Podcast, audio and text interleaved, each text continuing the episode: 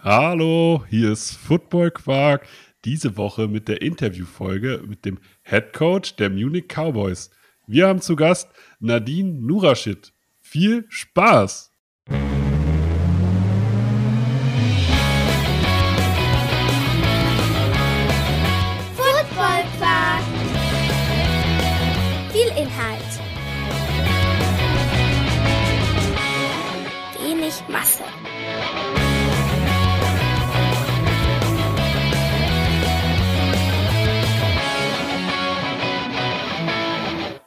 Hallo Nadine. Hallo, grüß dich. Ich habe vorher gerade angekündigt, dass du den Einsatz auf jeden Fall kriegen wirst und äh, hat geklappt. Yes, 100 Punkte für den Kandidaten. Erstmal sozusagen, wir können den ersten Haken sozusagen in so einer Checkliste machen. Und ich habe mal Coaches kennengelernt, die ganz viele Checklisten haben. Bist du da auch jemand von oder hast du das alles im Kopf? Ähm, ich habe schon Checklisten, allerdings nicht immer in der Printed Version, also schon, schon unter, unter, unter anderem auch Checklisten im Kopf, aber auf jeden Fall ein Listentyp, ganz klar. Ist das mehr geworden, je mehr Verantwortung du gekriegt hast? Ähm, ja, auf jeden Fall jetzt vor allen Dingen am Anfang, wenn man viele Dinge das erste Mal tut. Und dann braucht man einfach Listen und ähm, je öfter man dann Dinge tut, desto weniger muss ich mir dann die Listen tatsächlich, wie gesagt, ausdrucken, sondern dann hat man es im Kopf. Und ich bin gespannt, wenn man dann mal im zweiten Jahr ist, wie viele Listen man noch braucht. Aber es gibt ja auch schon genug Listen über Dinge, das äh, tue ich nie wieder, das war nicht gut, das muss verbessert werden, das war gut und all das muss in der nächsten Offseason getan werden. Also an Listen mangelt es mir sicherlich nicht. Sehr, sehr gut. Ich habe ich hab dich gerade als Head Coach der Munich Cowboys vorgestellt. Zur Erklärung, wir haben das im Vorgespräch auch geklärt, dass es keine weibliche Form von Coach gibt und dass das für alle Seiten okay ist. Sozusagen. Kannst du das bitte bestätigen, ohne das einzu also ohne das jetzt ganz krampfhaft einzuleiten? Ich möchte nicht, dass irgendwer uns hier hatet, genau deswegen. Ja, absolut. Also wir hatten ja uns geeinigt, in der deutschen Sprache würde man das machen als Trainer oder Trainerin.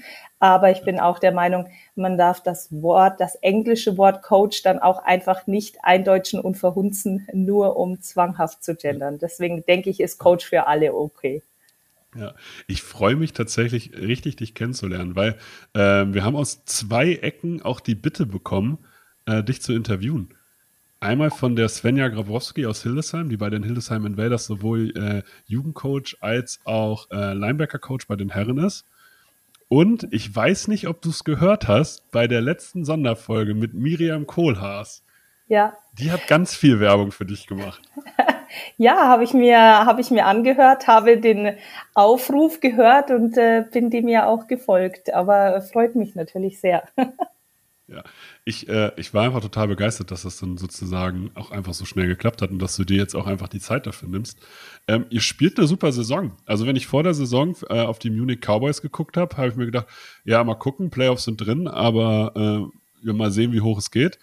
Äh, kann aber auch sozusagen Platz 5 oder 6 werden und dann hätte ich jetzt nicht gesagt, ja, okay, war eine Enttäuschung, sondern man musste halt erstmal so gucken, wie es läuft. Und eigentlich, meiner Meinung nach, also mit den Spiders würde ich sagen, seid ihr so die Überraschung, also in Anführungsstrichen Überraschung äh, in der GFL Süd. Oder, siehst, oder würdest du sagen, nee, ich habe damit genauso gerechnet? Ähm, das ist immer schwer im Vorfeld das einzuschätzen. Jetzt sind wir wieder bei dem Punkt, man macht Dinge das erste Mal. Jetzt bin ich zwar schon länger bei den Cowboys, nichtsdestotrotz in, in vielen Rollen das erste Mal. Deswegen habe ich mir, mir gar nicht, mich gar nicht getraut, mir das auszumalen. Und grundsätzlich bin ich ja eher Realist hin zum Pessimist. Ähm, demnach vielleicht eher nicht, wobei ich natürlich ähm, an meine Spieler glaube und das Talent sehe und ähm, auch total happy bin mit dem, mit dem äh, Trainerstab. Aber ja, verstehe ich natürlich, dass man sagt, okay, die Spiders, die sind äh, frisch aufgestiegen und dann die Cowboys, die einfach immer so im, im Mittelfeld bis gegen Ende der Tabelle rumgedümpelt ist, äh, dass wir jetzt dann einfach mal zumindest in die Saison starten mit einem 5-0, war dann vielleicht auch einfach auch mal eine Ansage, ja. Ja, ich habe da mit Samuel Kagel, der ja auch von Munich Cowboys kommt, äh, mal drüber gesprochen und der hat auch immer gesagt, ja, die Cowboys haben immer eigentlich super Spieler, das Problem ist, die bleiben da immer nicht so lange. ja, genau, das ist auf jeden Fall auch was, was man natürlich, wenn man langfristig erfolgreich sein will, schaffen muss, dass man einfach mal ein paar Saisons erfolgreich ist und dann die, die Leute kommen wollen und bleiben wollen. Ja, das mhm. habe ich gehört, ja.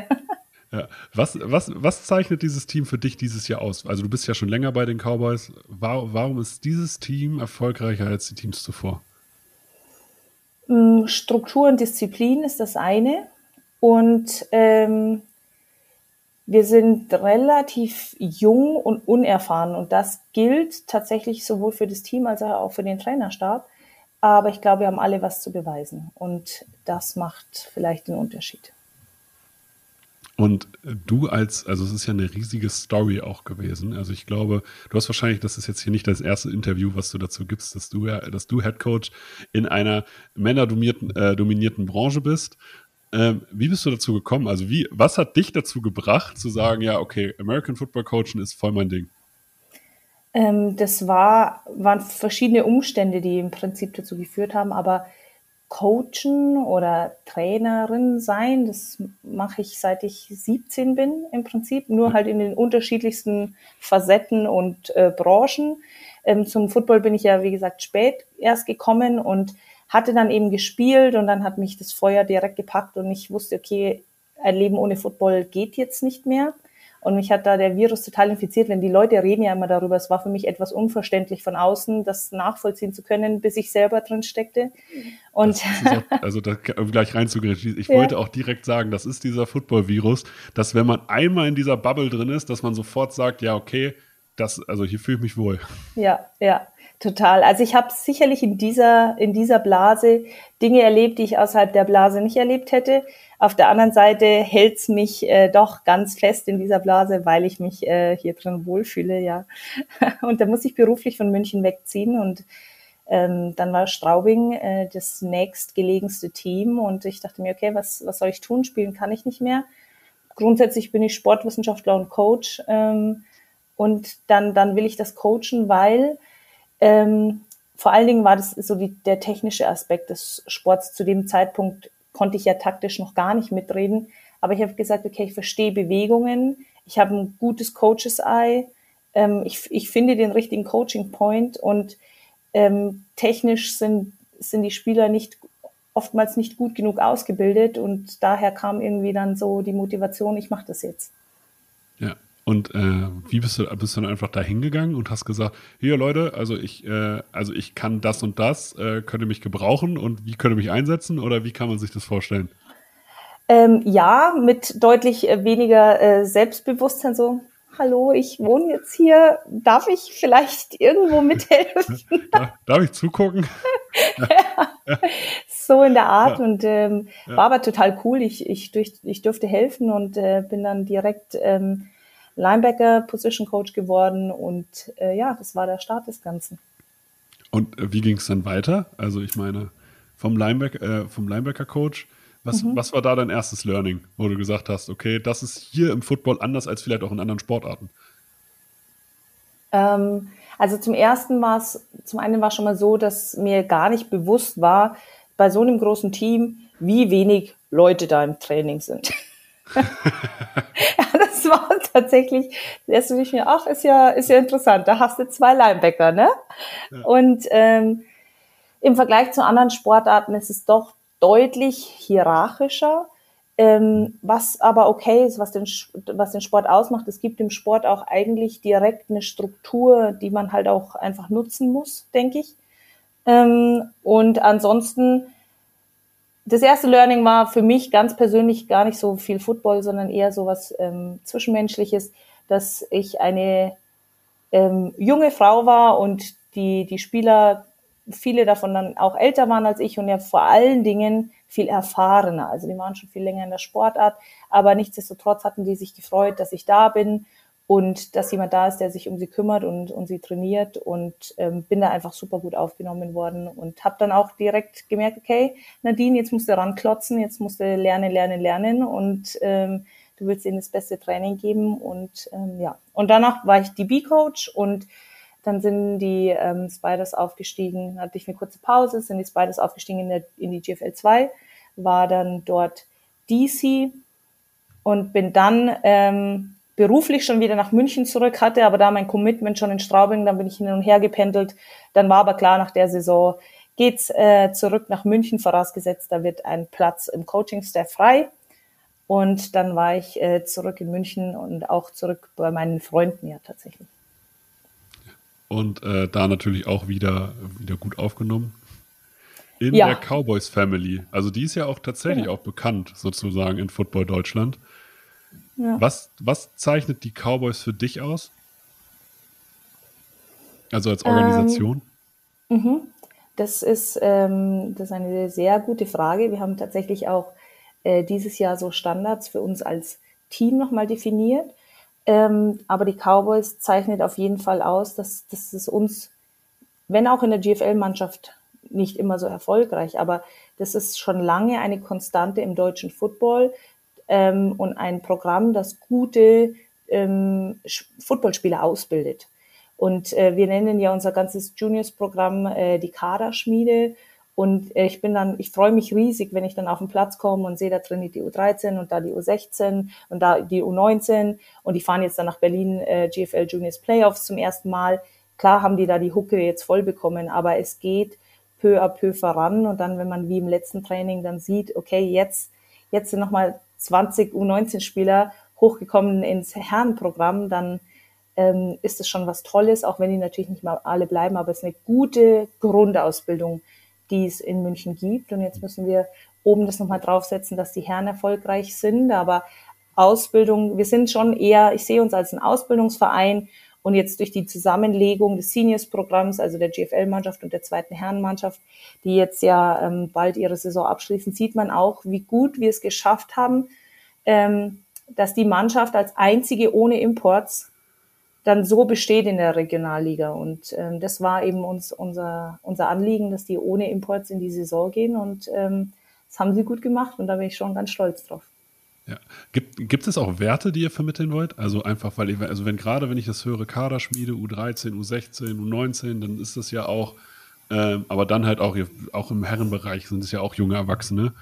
Ähm, welche Werte gibt ihr denen mit? Wo ihr sagt, okay, das ist äh, der Cowboys Way, äh, Football zu spielen. Das sind auch solche Menschen, äh, spielen bei uns Football. Ähm, The Cowboys Way ist ja das, wie wir es so ein bisschen nennen. Und wir sind aber auch immer noch dran, das ganz klar zu definieren. Also dadurch, dass es das ja alles ein Prozess ist, wir sind auch noch nicht da zu sagen, okay, das ist unsere Wertepyramide, hier ist sie, äh, das, das sind die Menschen, die wir wollen. Wir arbeiten dann nach wie vor daran, aber grundsätzlich geht's uns darum, on und off the field und wir brauchen natürlich auch immer viele Helfer an den Game Days. Die Leute sind da. Wir wollen außerhalb des Feldes wie auf dem Feld dort Freunde stehen haben, die ihre Teammates und Coaches respektieren und alles dafür tun, besser zu werden, ohne irgendwelches Coaching persönlich zu nehmen oder zufrieden damit zu sein, wo sie jetzt stehen. Und ähm, fürs, fürs Herrenteam habe hab ich jetzt nochmal ganz spezifisch ein paar Werte definiert, zum Beispiel Commitment und Accountability ist ein großes Ding ähm, und Effort und Love und gerade Accountability, das ist oftmals nicht so einfach, ähm, wenn die natürlich gerade in, in München leben, dann, dann studieren sie, dann haben sie noch zwei Nebenjobs, damit sie sich unsere horrenden Mieten hier leisten können. Dann möchte man, dass sie ins Training kommen und in die Meetings anwesend sind und Huddle gucken und so weiter. Und irgendwann kommen immer alles so ein bisschen an ihre Grenzen, wie sie alles unter einen Hut bekommen sollen. Und ähm, ja, genau. Aber das, das sind so die ausgesprochenen Werte für diese Saison und ähm, das muss auf jeden Fall nochmal so ein bisschen ähm, mehr definiert werden für den Gesamtverein. Die Frage ist jetzt natürlich, hast du mehr als zwei Linebacker beim Training? Hat sich das auch mehr, hat sich das auch entwickelt? Ja, auf jeden Fall. Ähm, wir hatten jetzt, diese Woche war tatsächlich, also gestern war das schlimmste Training bisher, weil jetzt ist äh, Bye Weekend die erste Ferienwoche. Aber grundsätzlich, wir trainieren ja zusammen mit der zweiten Herrenmannschaft und äh, demnach hat, hatten wir über 100 bisher immer im Training und ähm, bei den Linebackern wüsste ich die Zahl gar nicht gerade, aber wir sind mit 34 DBs auf jeden Fall in der Offseason da gestanden. Genau. Ja, und das, äh, das ist schon mal ordentlich, würde ich sagen. Ja. Gibt es Werte, die du als, die du als Coach vermitteln willst, wo du sagst, okay, das ist das, was ich meinen, meinen Spielern vermitteln kann, aber auch das, was sie von mir erwarten können? Ähm, Oh, das, das, sind ganz schön tiefe Fragen, die du hier stellst. Mensch, da muss ich direkt hier einen Haufen selbst reflektieren, hier direkt im Podcast. Du musst, du musst, ja, du musst ja auch gucken, es ist ja hier Football Quark, viel Inhalt, wenig Masse. Also, ja. Ja, ähm, es, soll ja, es soll ja immer, also um dir ein bisschen Zeit zu geben, kann ich das ja mal ein bisschen einläuten. Solche Folgen sollen ja auch einen Mehrwert haben. Und äh, deswegen versuchen wir natürlich auch Fragen zu stellen, die jetzt sagen wir mal nicht in der Sportbild stehen. Ja, das ist fair, verstehe ich. ja, ähm, tatsächlich, was Sie von mir erwarten können. Ich, ich habe es auch schon mal in einem anderen Interview gesagt, dadurch, dass ich natürlich nicht mit der Sportart groß geworden bin, ähm, ist es mir sozusagen nicht in die Wiege gelegt worden oder nicht wie Amerikaner habe ich das mit der Muttermilch aufgenommen. Deswegen bin ich auch sicherlich nicht der beste und der most knowledgeable Coach. Aber eines kann ich Ihnen immer versprechen, ähm, dass ich mein Bestes geben werde und mich so gut vorbereite, wie ich es kann. Und das ist genau das, was ich von Ihnen erwarte. Und da sind wir bei dem Punkt Accountability und auch einfach die, die Spieler accountable halten und auch jede Chance nutzen zu lernen und einfach niemals stehen bleiben zu wollen. Es geht immer weiter nach oben. Und ansonsten ähm, ist es so, dass ich ein Verfechter bin von einem Player-led Team. Das bedeutet nicht, dass ich nicht mehr das Sagen habe und ich irgendwas an die Spieler abgebe. Nein, aber ich will ja die, die Leader und die Führungspersönlichkeiten auf dem Feld haben und nicht nur an der Sideline, weil die stehen da draußen und spielen. Ähm, und deswegen also wirklich richtig großer Punkt dieses Jahr ist Accountability und dass man die, ähm, dass die Erwartungen zu dem passen, was man bereit ist zu tun. Also auf der einen Seite Expectations und Living up to Expectations und da dazwischen bleibt ein Raum. Und in diesem Raum, den muss man füllen. Den darf man nicht akzeptieren, weil der wird sonst einfach immer größer und immer größer und immer größer. Und in dieser fiesen, fiesen Blackbox ist zum einen so, dass es, es tut weh.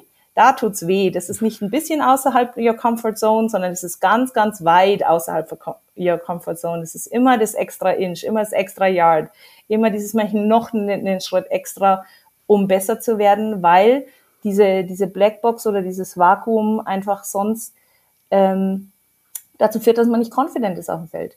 Und je, wenn ich weiß, ich tue alles dafür, zu meinen Erwartungen äh, zu leben, dann darf ich auch nicht ähm, Angst haben davor, dass es halt auch mal schief geht. Aber wenn ich diesen, ich dieses Vakuum lasse, dann das ist so wie so ein Sicherheitsfallschirm, ähm, so nach dem Motto, dann finde ich ja immer Excuses dafür, warum es jetzt nicht geklappt hat. Das ist gar nicht so einfach zu sagen, okay, ich habe jetzt wirklich alles gegeben und ich habe es trotzdem nicht geschafft. Ja, und wenn man sich aber immer so ein bisschen ausreden lässt, dann kann man immer sagen, ja, war, war ja nicht jetzt mein Fehler, das war, weil ich war ja diese Woche nicht im Training oder weil ich habe jetzt, jetzt war ja jetzt nicht so fleißig im Gym. Und, und diesen Mut zu haben, zu sagen, okay, ich tue jetzt alles dafür und, und wenn ich fehle, dann fehle ich, aber ähm, nur so werden wir erfolgreich. Ich, äh, ich persönlich kenne auch, ich kenne Spieler, die sagen halt so, ja, ähm, ja, dafür, dass ich nicht trainiere, bin ich ja ziemlich gut. Genau. Und das ist so diese Selbstzufriedenheit, die du, glaube ich, meinst. Und ja. ich habe da auch immer nebengestanden und gesagt, so, ja, mag ja schön und gut sein. Äh, es gab dann auch die äh, sozusagen die Redewendung, ja, dafür, dass ich schon so alt bin, bin ich ja immer noch ziemlich gut mhm. im Vergleich zu denen, der, die ja viel jünger sind als ich und ja fitter sein müssten. Und ich muss dann, habe dann oft nebengestanden und gesagt, ja gut, aber im Endeffekt äh, steht nicht dein Alter auf dem Platz, sondern äh, ihr steht nebeneinander ja. und müsst die, äh, werden nach Leistung bewertet. Ja. Und äh, in der Leistungsskala steht dein Alter nicht, sondern da steht dein Ergebnis. Ja, absolut. Und ich glaube, dass es auch dann erst möglich ist, es so zu leben, wenn so viel Competition in einem Team ist, dass genau solche Leute dann eben gebencht werden. Weil die Competition dir so am Hintern klebt, dass du das tun musst. Und ähm, in dem Moment, wo du dich so ein bisschen einspielst und du bist in der Saison und du hast dir so deinen Starting-Spot erkämpft, dann neigt man, also der gemeine Mensch, neigt man einfach dazu, so ein bisschen lazy zu werden. So, ja, okay, jetzt bin ich in, in meiner Comfort Zone angekommen, ist ja eigentlich ganz schön hier, ähm, und dann eben nicht mehr weiter pusht. Und ähm, ja, das ist was ganz Wichtiges, aber natürlich kann es nur gelebt werden, wenn es dann auch irgendwie Konsequenzen hat und das bedeutet, du brauchst Competition. Du brauchst Competition, sodass die Leute merken, uff, wenn ich das jetzt nicht tue, dann, äh, dann sitze ich auf der Bank. Das äh, möchte ich eigentlich nicht. Ja, absolut. Es gibt aber genau diese Competition. Du musst halt aber auch die Alternativen haben. Wenn derjenige ja. weiß, so, okay, ja, okay, mein, es gibt hier niemand anders, äh, dann ist sowieso genau. egal. Genau. Ähm, ja, also man verliert ja dann auch die äh, Glaubwürdigkeit, auch glaube ich, als Coach, weil man kann ja sozusagen keine Sanktionen an androhen in irgendeiner Form und sie dann ja. nicht umsetzen. Ja. Und äh, da ist es dann natürlich auch, und da sind wir an dem Punkt, wie wichtig das ist, dass, dass das ganze Umfeld und die Environment auch stimmt, auch, auch für den Coach und die, die Philosophie, die man hat und ähm, dass Coach und Verein da auch so auf, auf der, der gleichen Seite sind. Weil wenn die an unterschiedliche sportliche Ziele haben, dann, dann wird es auch schwierig. Ja. Du bist jetzt zum ersten Mal Head Coach. Was mhm. hat sich für dich verändert, sozusagen vom, vom äußeren Ansehen her äh, hast, und von deinem Aufgabengebiet her?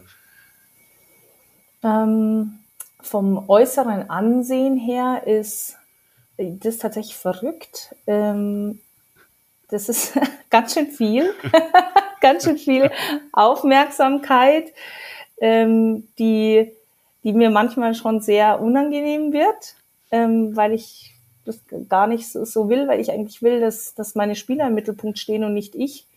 Ähm, weil das ist ein, ein ganzes Konstrukt und klar steht da jetzt äh, ähm, mein, mein Gesicht sozusagen oder mein Kopf da an der Spitze, aber ähm, deswegen ist es nicht alles mein Verdienst und deswegen ist mir das dann ein bisschen unangenehm. Aber nun gut, äh, so ist das und wahrscheinlich wäre es nicht so gewesen, wäre ich in Anführungsstrichen nur DC geblieben und jemand anders hätte den Headcoach gemacht. Also es ist schon, das ist einfach die Position, die von außen gesehen wird, weil wahrscheinlich auch einfach in einem Footballteam zu viele Akteure sind, als dass man sich mehr merken könnte als der, der da an der Spitze steht oder die, die da an der Spitze steht, um zu gendern. Ähm, genau, also das ist so das von außen, von meinem Aufgabengebiet. Ähm, die ähm, mit den Trainern zu sprechen und zu arbeiten. Das war natürlich vorher, vorher nicht so, sondern jetzt muss ich natürlich die Richtung vorgeben und lenken. Das ist auf jeden Fall neu. Das war, war vorher vielleicht mit den Position Coaches.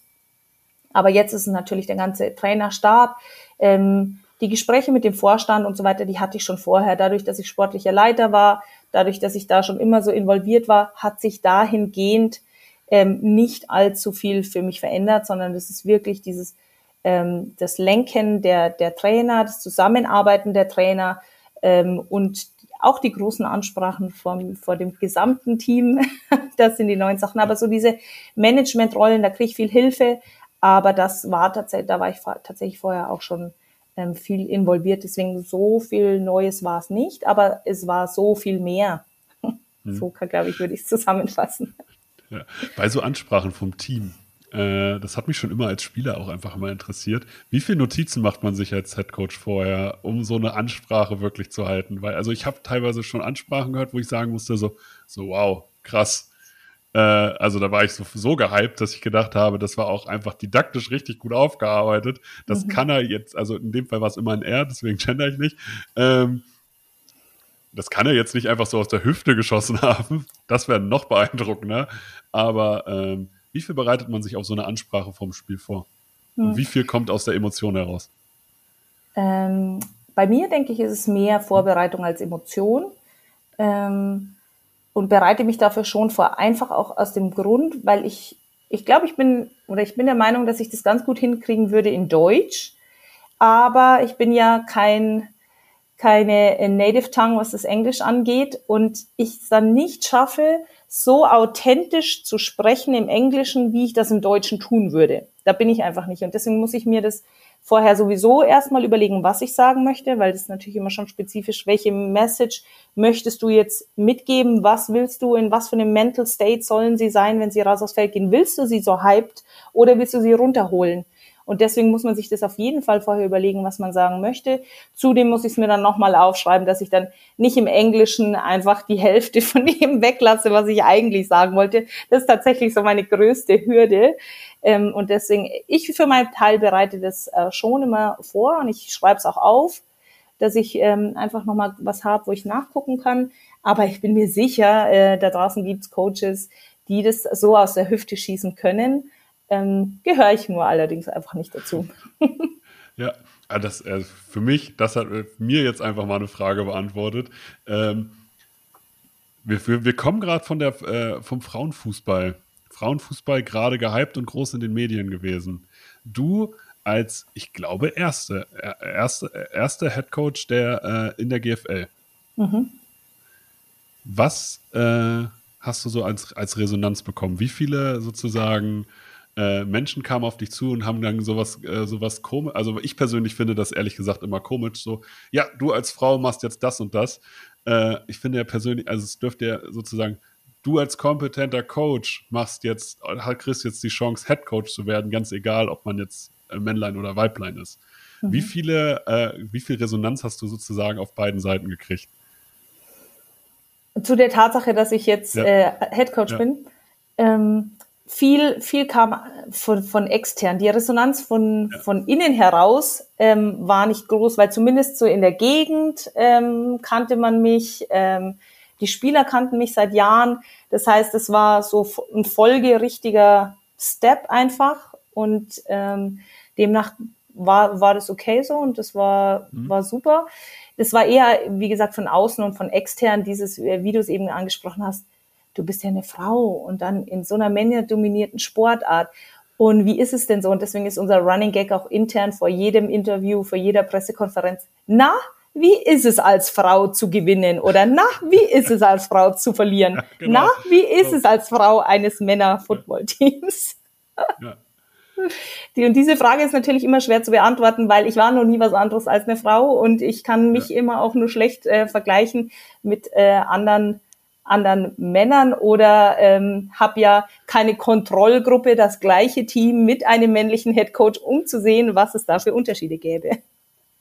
Ja, also ich, also ich finde das, äh, ich finde solche Fragen ehrlich gesagt immer schwierig. Also, ja. also, also, ich weiß auch gar nicht, wie antwortest du darauf? Das würde mich auch mal interessieren, weil ich persönlich würde einfach so sagen, so, äh? ja, also ich versuche natürlich dann das immer so gut zu beantworten, wie, wie ich kann, weil die, die Frage Aber kommt ja von irgendwo. Möchtest du nicht Bitte? in Ironie verfallen, so, nee, als Frau, als Frau habe ich auf Gewinnen gar keinen Bock. Total, weil das wäre genau mein Stil. Absolut, das würde ich am liebsten ja. sagen. Aber meistens sage ich, wie gesagt, dass ich das ja nicht vergleichen kann, dass ich, das ist was ein, vielleicht eben jetzt was Einzigartiges für mich als Individuum ist und nicht für mich als Frau. Und dass ich zum einen in der Position bin, nicht weil ich eine Frau bin, sondern weil ich ein kompetenter Coach bin und ich will auch nie irgendwie in eine Rolle kommen, wo es dann heißt, du machst das jetzt, weil du eine Frau bist. Das ist, das wäre ja auch wieder der, der falsche Umkehrschluss sozusagen. Und ähm, aber solange die Leute mir diese Frage stellen, ist mir bewusst, dass es trotzdem noch nicht in Anführungsstrichen normal ist und dass es eben ein Novum ist. Und das stimmt mich dann doch immer dann wieder ganz äh, wie soll ich sagen, oder beruhigt mich dann wieder etwas, weil ich dann merke, okay, naja, ich muss halt diese Fragen beantworten, damit sie in zehn Jahren diese Fragen nicht mehr gestellt werden müssen. Ja, genau. Und das, das ist, glaube ich, der tatsächlich etwas, weil du da auch als Vorbild dienen kannst, ja dann auch für andere, die sozusagen den gleichen Weg einschlagen wollen und das vielleicht oder erstmal diesen Weg kennenlernen. Also, ja. dass man diesen Vorbildcharakter hat. Ähm, und deswegen ist es, glaube ich, wichtig, sozusagen das zu machen, aber halt nicht aufgrund dessen, weil man halt eine Frau ist, aber diese Normalität, die man da reinkriegen muss, dass man einfach in Berührung damit kommt, ja, es ist ganz normal, dass auch eine Frau Headcoach sein kann und das ist auch, ja. weil, äh, und es ist auch für Spieler ganz normal, weil, äh, das habe ich dir im Vorgespräch gesagt, also ich kenne keinen Spieler, äh, der einen mehr respektiert, weil man ein Mann ist oder eine Frau ist, sondern ich kenne ganz viele, also ich kenne eigentlich nur Spieler, ähm, die respektieren Kompetenz und die respektieren nicht das Geschlecht in dem Sinne. Ja. Und Absolut. solange das gegeben ist, ist es, also ich gehe mal davon aus, dass das für dich genau so halt ist und genau so ankommt, weil sonst würdest du nicht so lange in München sein. Ja, absolut. Da irgendwelche Probleme geben würde. Ganz, ganz genau so ist es. Und äh, deswegen würde ich auch niemals, wenn dann irgendwas mal, äh, wenn dann irgendwas mal schlecht läuft, dann kann ich ja auch nicht sagen, ja, das lief jetzt nur schlecht, weil ich eine Frau war.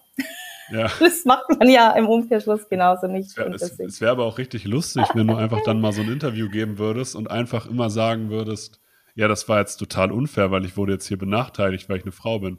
Ja. Äh, der Tag wird sicherlich kommen. ja, das, also, das, das, also ich stelle mir das auch wirklich unfassbar witzig vor. Und dann, dann muss ja derjenige sozusagen, der dich dann interviewt oder diejenige damit auch umgehen können. Ja, das wird spannend. Ja. Ich hoffe, dass ich das, ich hoffe dass auf jeden Fall, dass ich das mitkriege. Wir haben hier noch eine Rubrik in unseren Interviewfolgen, weil normalerweise haben wir noch zwei, aber das Tell Me Your Why, das ist sozusagen, das hast du sozusagen ja schon mehrfach beantwortet. Äh, aber wir haben unsere, unsere Questions of Fun. Die hat der Frank Oje. Rosa hier eingeführt. Na Und, bravo, äh, danke Frankie an der Stelle. Die sind von seinen Five Minutes of Fun, äh, die er am Ende seines Trainings abgeleitet. Und ähm, wir legen einfach mal los. Mein sportliches Vorbild ist und wieso? Ich habe kein sportliches Vorbild. Oh, aber dann kommt, dann passt vielleicht die zweite, zweite Frage. Mein menschliches Vorbild ist. Du bringst mich in Situationen, die, die, die sind neu für mich. Menschliches Vorbild. Äh, Ich bin ganz schlecht in, in Vorbildern haben. Ich, ich nehme von allen Teile, aber es ist nie eine, eine ganze Person an sich. Es gibt ganz viele Ja. tolle äh, Menschen auf dieser Welt, ja. Aber es ist Ja, zumeist dann, nie dann, eine nenn, dann, einzelne. nennen wir doch, dann nennen wir doch mal einen Teil Ein Teil von was? Von du? einem menschlichen Vorbild. Eine Eigenschaft, äh, die du von einer Person, wo du sagst, so, okay, ich wäre, also ich persönlich wäre gerne so innovativ wie Elon Musk. So. Ich wäre gerne so taktisch, analytisch, flexibel wie Bill Belichick. Verstehe. Ich stimme dir übrigens bei all diesen Dingen, die du gerade gesagt hast, äh, ich stimme dir zu, ja. Ähm, ich wäre gerne so wie Nick Saban und schaffe es, ähm, tatsächlich ein, eine stabile Dynastie irgendwann aufzubauen, was Coaching angeht. Ähm, ich wäre tatsächlich gern Elon Musk ist übrigens sehr gut, habe ich nämlich letztens erst äh, mir das Hörbuch zu angehört. Gerne so kreativ und so innovativ bin ich nämlich nicht so wirklich. Deswegen, das sind zwei Punkte, die, die finde ich tatsächlich richtig gut, ja. Mein Coaching-Stil ist, Kooperativ, zwischenmenschlich. Ja. wir schlagen die Unicorns in dieser Saison, weil Äh, ja, leider haben wir verloren am Wochenende, ne? Aber es, man, man, sieht, man sieht sich ja immer. Ach so, man sieht sich ja immer zweimal, meinst du?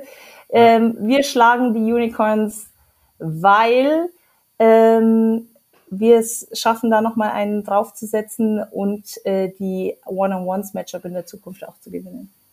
So, das, ist- das sind doch mal. Diese drei Punkte würde ich im europäischen American Football direkt verändern. Kommunikation, mehr Zusammenarbeit, weniger Egos, ähm, Nationalmannschaften und gute internationale Turniere. Und dann noch, welchen Spieler eines anderen Teams hättest du gerne in deinem Team? Ohne als, das muss, es ist kein Abwerbeversuch, das muss man immer dazu sagen. Ähm, von denen, die wir bisher gespielt haben, Tyler Rutenbeck. Weil, weil er einfach nicht zu covern ist und ein großer Playmaker und Difference Maker ist. Und äh, du gewinnst dann, wenn man für eine Person zwei Leute abstellen muss, weil dann fehlt der Head irgendwo anders. ja, ich muss mal sagen, bei Hutenberg finde ich es auch immer wieder faszinierend, dass er äh, es schafft, in den richtigen Momenten da zu sein. Ja. Und Er ist, das Ding, ist, er ist so ein, der kann so, so ein Gamechanger teilweise sein durch irgendwelche Plays. ja, absolut. Und dann sind, sind wir auch an dem Punkt, und ich meine, wir haben ja, ähm, da gibt's viele, viele Difference Maker, finde ich auch im Süden.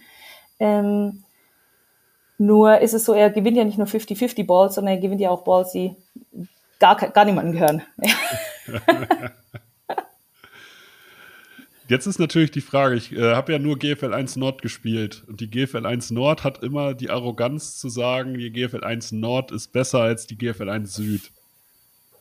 Wie ist deine Meinung dazu? ähm, war ja, ist ja auch berechtigt und war ja in der Vergangenheit auch so. Ähm, und Die Frage, das war jetzt zu einfach. Äh, ja, ich wünschte, wir, wir holen jetzt im Süden weiter auf, aber bisher war es einfach in der Vergangen- Vergangenheit so. Es war klar, zumeist klar, wer an der Spitze steht. Und äh, der Rest war grundsätzlich ähm, dem, dem Norden dann doch immer etwas unterlegen. Aber wenn sich das jetzt langsam ausbalanciert, wäre doch schön, das werden wir in den Playoffs sehen. Genau, und das, das macht das Ganze ja so spannend. Und in den letzten Jahren in den Playoffs, wenn ich jetzt die letzten drei, vier Jahre mir angucke, war es eigentlich immer ausgeglichen, oder?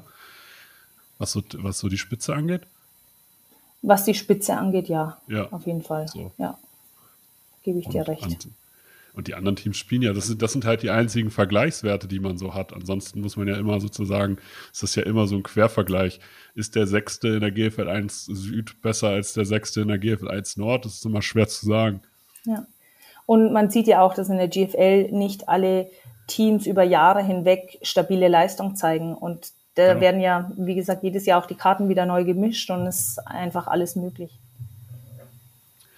Ich freue mich immer noch, dich kennenlernen zu dürfen. Habe ich irgendwas vergessen zu fragen? Danke. Nein, du hast, du hast ja schon so, so viel gefragt und auch Fragen, die ich mir jetzt im Nachhinein nochmal überlegen muss. Menschenskinder, was wär, wie hätte ich denn da schneller antworten können? Ja, ähm, aber nein, nichts, äh, nichts, was ich wüsste, was du nicht gefragt hättest. Du hast es toll gemacht. Also das kann man noch, hier noch, noch in die Aufnahme packen. Ähm, ich bedanke mich für deine Zeit. Danke dir. Und wenn euch diese Folgen gefallen, gebt uns eine Bewertung bei Spotify. Sagt es all euren Menschen, die ihr kennt. Und, äh, und natürlich teilt uns auf sämtlichen Social Media Kanälen, das müssen wir auch dazu sagen. Das, Netz, das letzte Wort hat Nadine Nurashid von den Munich Cowboys. Die Saison ist noch lang. Arbeitet immer an euch. Niemals stehen bleiben und zufrieden sein mit dem Status quo. Es geht immer all the way up.